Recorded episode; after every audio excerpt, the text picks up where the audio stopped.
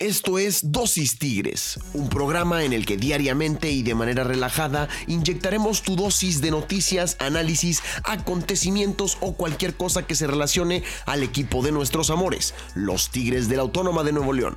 Yo soy Pedro García y es para mí un placer poder conducir este programa y hablar de lo que tanto nos gusta, los Tigres. Así que, sin más que decir, vamos a darle.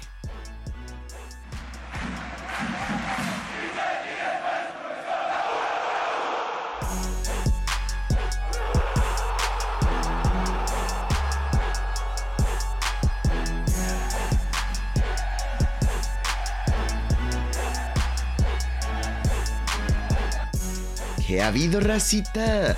Señoras y señores, niños y niñas, damas y caballeros, comadres y compadres, eh, ellas y ellex, a toda la banda es bienvenida aquí a este programa de Dosis Tigres. Eh, les quiero dar la bienvenida, les quiero agradecer por estar aquí y bueno, eh, como siempre, saludarlos con todo el ánimo del mundo para comenzar a cotorrear del equipo de nuestros amores, de la U de Nuevo León. Sí, señor, sí, señor. Se viene la U de Nuevo León este fin de semana eh, se enfrenta a el Atlas en lo que viene siendo la lo que viene siendo, no me gusta esa frase, pero bueno, en lo que será la última jornada del Guardianes 2020. Y ahora sí que Tigres es todo, matar o morir por el pase a la liguilla directo, lo que tendremos que esperar resultados, en fin, eso lo estaremos platicando el día de la previa.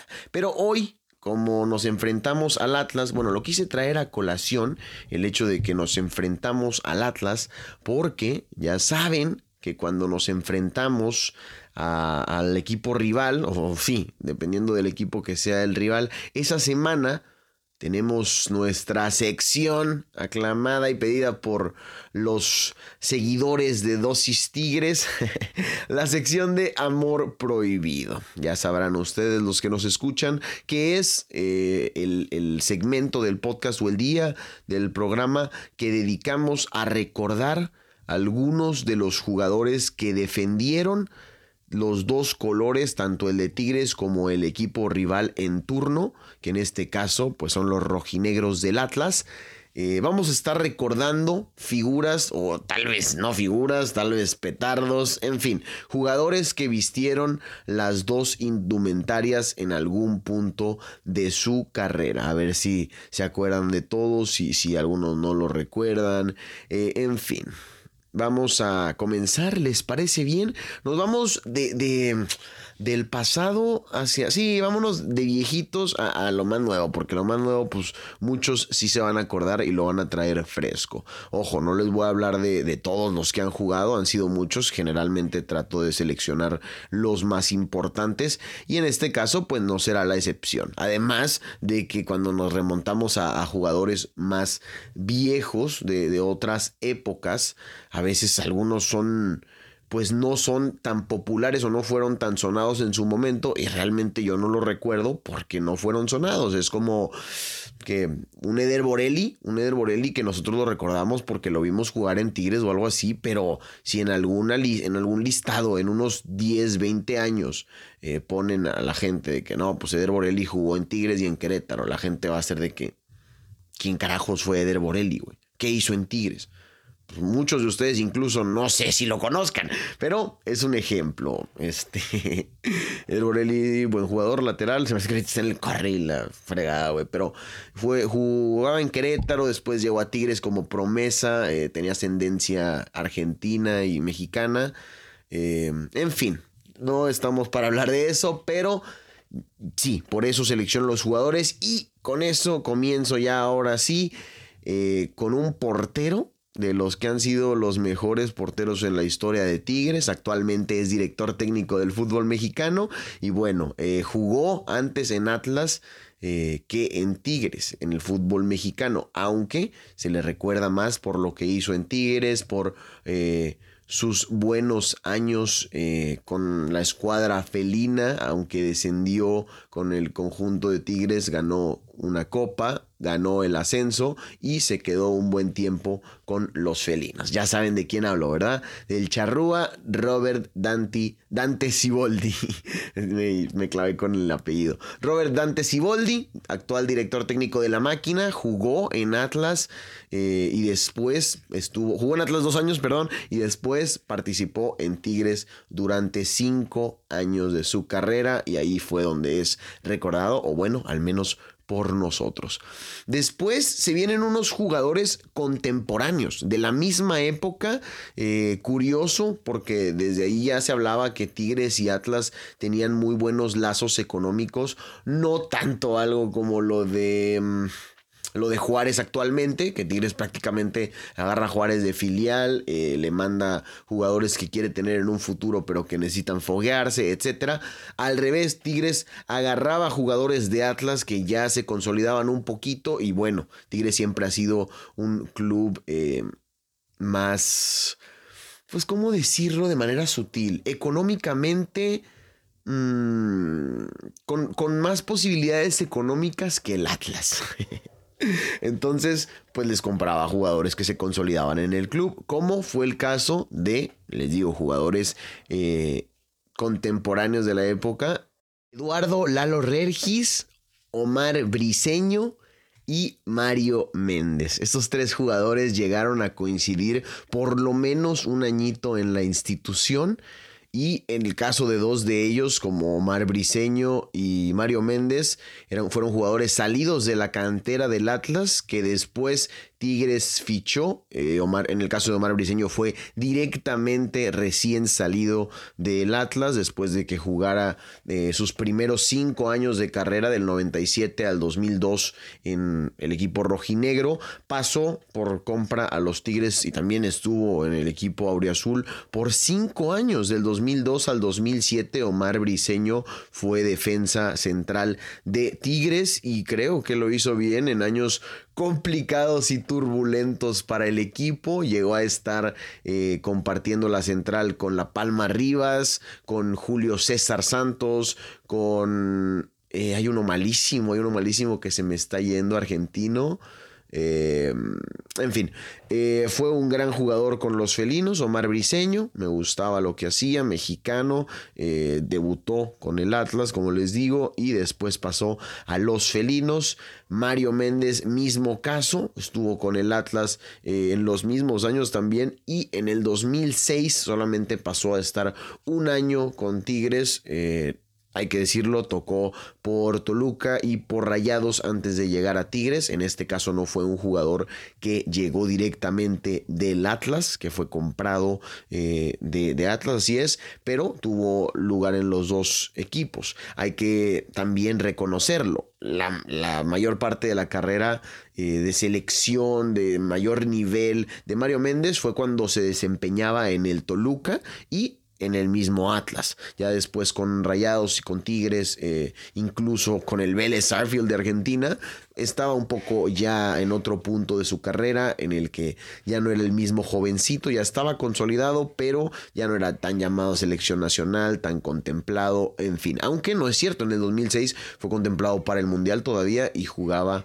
con los felinos. Así que fue después del Mundial cuando vino un poco ese ya declive de nivel de Mario Méndez. Y bueno, Lalo Regis el único caso que no es ni del Atlas ni de Tigres de la cantera, sabemos que surgió del Veracruz como su padre y después jugó en Tigres por unos cuantos años, del 2003 a 2006, donde les digo coincidió con eh, Briseño y con Méndez llegaron a jugar al mismo tiempo en Tigres, unas épocas obscuras de los, del cuadro felino. Bueno, no, güey, hasta eso esos primeros años de los años dos, esos primeros años del siglo, diciéndolo así, los primeros años del 2000, creo que Tigres todavía peleaba más, no daba tanta lástima.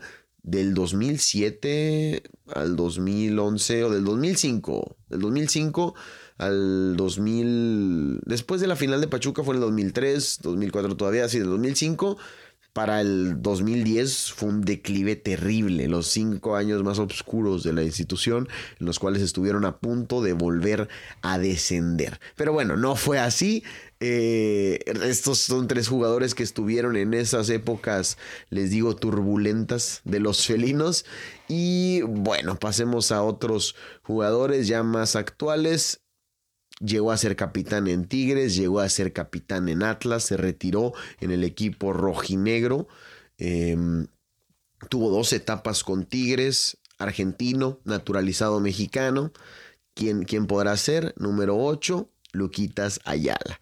Buen contención, eh, de buen toque de balón. Él sí, para que vean, estuvo en las épocas más obscuras de los felinos. Él sí estuvo ahí cuando no había nadie, cuando recién trajeron a Luquitas Lobos, el equipo, empezaba a despuntar. A mí me gustaba cómo jugaba, generalmente lo, lo, ponían en la contención con Sancho o con el mismo, tal vez con Regis cuando llegó a estar.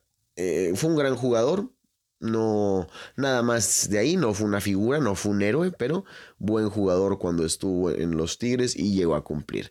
Y ahora sí, a los cantados, los que todos recuerdan, los últimos, los campeonísimos. Jorge Torres Nilo y Hugo Ayala, que llegaron a Tigres el mismo, mismísimo año. Para la apertura 2011, Tigres se reforzó con varios defensas, entre ellos pues les digo, Huguito Ayala, Juninho y Jorge Torres Nilo y llegaron para quedarse e imponer una central. 2010, perdón, en el 2010, este, llegaron para quedarse e imponer una central de miedo que desde el 2011, ahora sí, conseguiría su primer título y de ahí una carrera llena de éxitos. Hugo Ayala ya es el segundo jugador con más eh, partidos en la institución felina. Está a punto de superar a Tomás Boy. Yo creo que para la próxima campaña, si no es que en esta lo supera, porque bueno, no está jugando, no, no, fue, no jugó el partido pasado, en este parece que no va a ser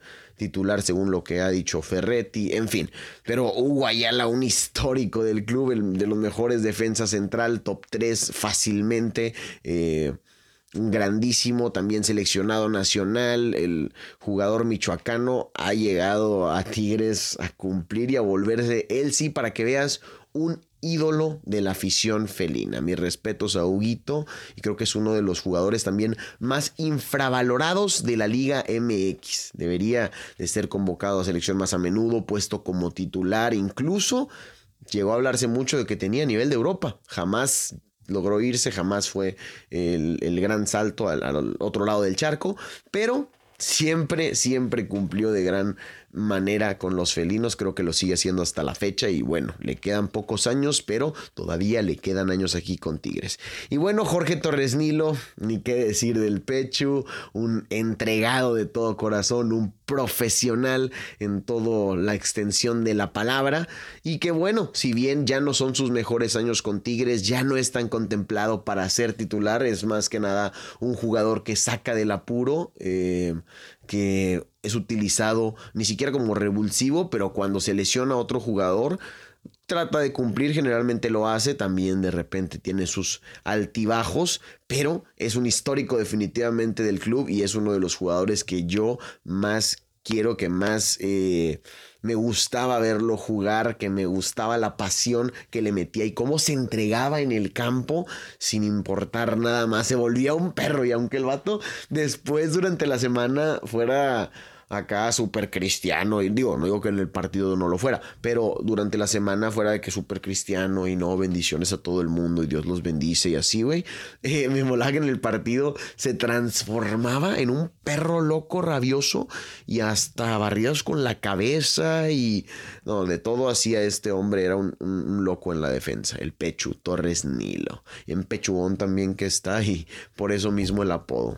si, si no sabían, chequen los pechos así como está como de forma para adelante. Sí, parece un pollito acá, mamadillo. en fin, bueno, también están otros nombres como Edgar Pacheco, el Loquito García, pero no valen la pena. Edgar Pacheco un poquito. Estuvo un buen tiempo con Tigres. Eh, también creo que se le apagó la carrera con Tigres. Con Atlas venía haciendo muy buenas actuaciones. Con Tigres fue campeón en el 2011, pero no hizo más que entrar de cambio en algunos cuantos partidos. Después participó en Libertadores con Tigres. Eh, me cumplió, pero no, nada como Huguito Ayala y Jorge Torres Nilo, los jugadores que van, que vuelan al Salón de la Fama de los Felinos, al lugar pues privilegiado de los campeones de la institución que le han dado tanta gloria al equipo. Directamente van para allá estos dos jugadores, Jorge Torres Nilo y Hugo Ayala. Bueno, racita, este fue el episodio de hoy dedicado a Amor prohibido, murmuran por las calles. Sí, señor. Eh, espero que les haya gustado. Estos son jugadores que, pues algunos salieron de Atlas, varios de los que comenté aquí, y después jugaron en Tigres. Aman las dos instituciones seguramente por lo que les dio eh, cada una de ellas, pero pues tienen que decidirse por una o ser profesionales y en estos momentos es Tigres, así que a darle. Espero que tengan una muy bonita semana, que sigan teniendo muchas bendiciones. Esto fue todo por hoy. Yo soy Pedro García y nos volvemos a escuchar en la próxima edición de Dosis Tigres. Bye.